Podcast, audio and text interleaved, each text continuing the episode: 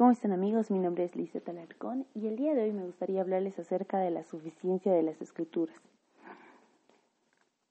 Actualmente nosotros tenemos el Antiguo Testamento y el Nuevo Testamento totalmente completada y si nosotros tenemos alguna duda o pregunta o si aún alguien predica sobre algún tema, nosotros tranquilamente podemos acudir a la Biblia. En, en la iglesia primitiva, en el caso de los doce apóstoles más Pablo, ¿qué hacían para llevar la directriz de la iglesia primitiva? Y muchas veces tenían que consultar el Tanakh, lo que nosotros conocemos actualmente como el Antiguo Testamento. Tenían la guía del Espíritu Santo, que actualmente también la tenemos, pero vamos a ver más o menos en qué sentido. Y ellos eran iluminados por el Espíritu Santo de eh, e inspirados por el Espíritu Santo para poder terminar de escribir el Nuevo Testamento y también para poder guiar y poner e instaurar las bases de la iglesia, ¿no? de la iglesia primitiva. Y ahí, ahí surge una pregunta, ¿no? Nosotros como cristianos o si aún tú eres líder de alguna iglesia, de algún lugar, es realmente creemos que la Biblia es la guía y es totalmente suficiente respecto a lo que la Iglesia debería ser y la forma en la que debe ser gobernada? Realmente para nosotros es, eh, consultamos la Biblia para poder hacer todo lo que eh, necesita nuestra Iglesia, todo lo que nuestro ministerio en el cual somos llamados, la Biblia es tan suficiente para que nos guíe, ¿ya? O nosotros realizamos una mezcla entre lo que la Biblia nos dice, eh, entre principios sueltos de la Biblia y también la innovación que nosotros le metemos. Eso es un punto que vamos a tocar el día de hoy. Eh, y para esto me gustaría ir, por favor, a 2 Timoteo 2.15. ¿Ya? En 2 Timoteo 2.15 lo que nos dice es, ¿no? Procura con diligencia presentarte a Dios aprobado como obrero que no tiene de qué avergonzarse y que usa bien la palabra de verdad, ¿no? Y realmente muchas veces cuando nosotros queremos realizar un evento, cuando queremos llamar a evangelismos, cuando nosotros queremos realizar una actividad, ¿qué es lo que nosotros consultamos? ¿La Biblia o consultamos el libro de algún pastor que lo escribió, que le funcionó y lo aplicamos?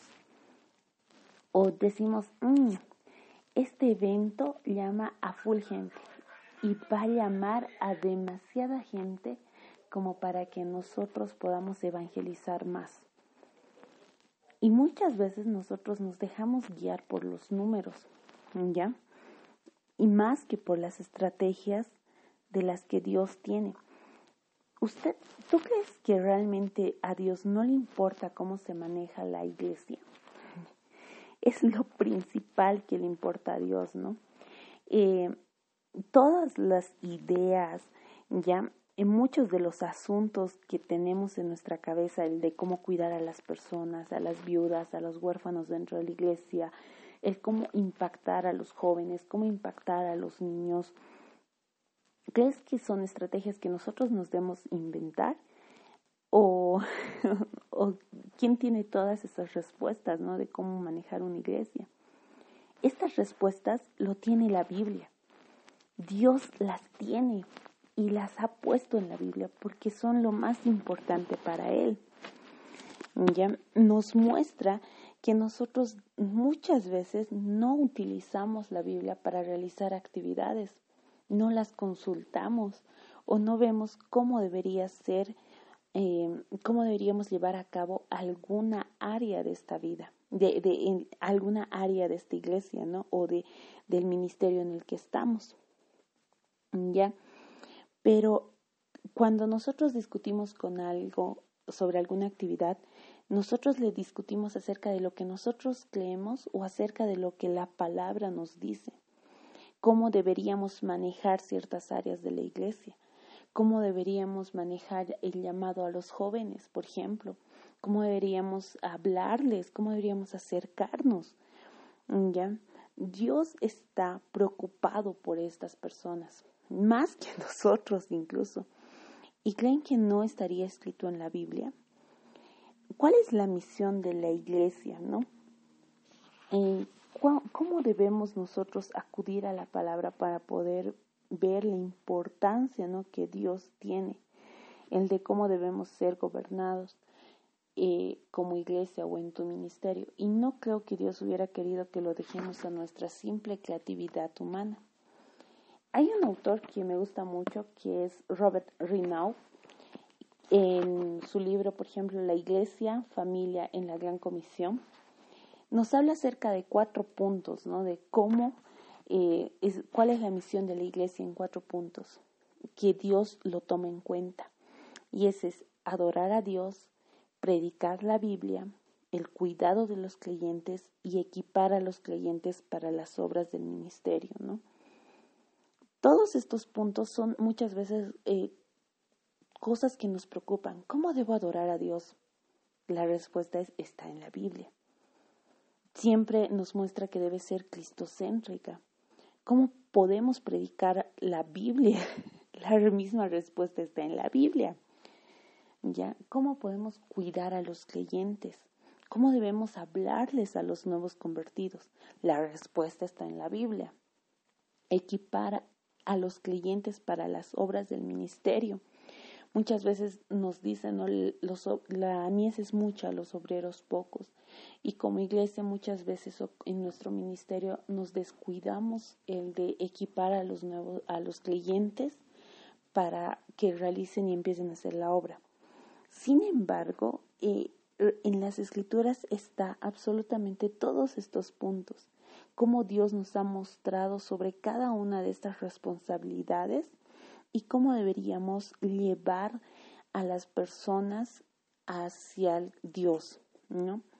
Eh, y esto es dejando de lado nuestro orgullo, ¿no? El creer que nosotros podemos hacer más o saber más de la Biblia o saber más incluso que la Biblia.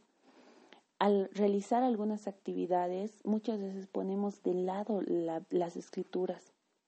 No vaya a ser un día que nosotros cuando estemos delante de la presencia de Dios nos acuse de no haber usado bien la palabra de verdad, ¿no? que en este caso sería la Biblia.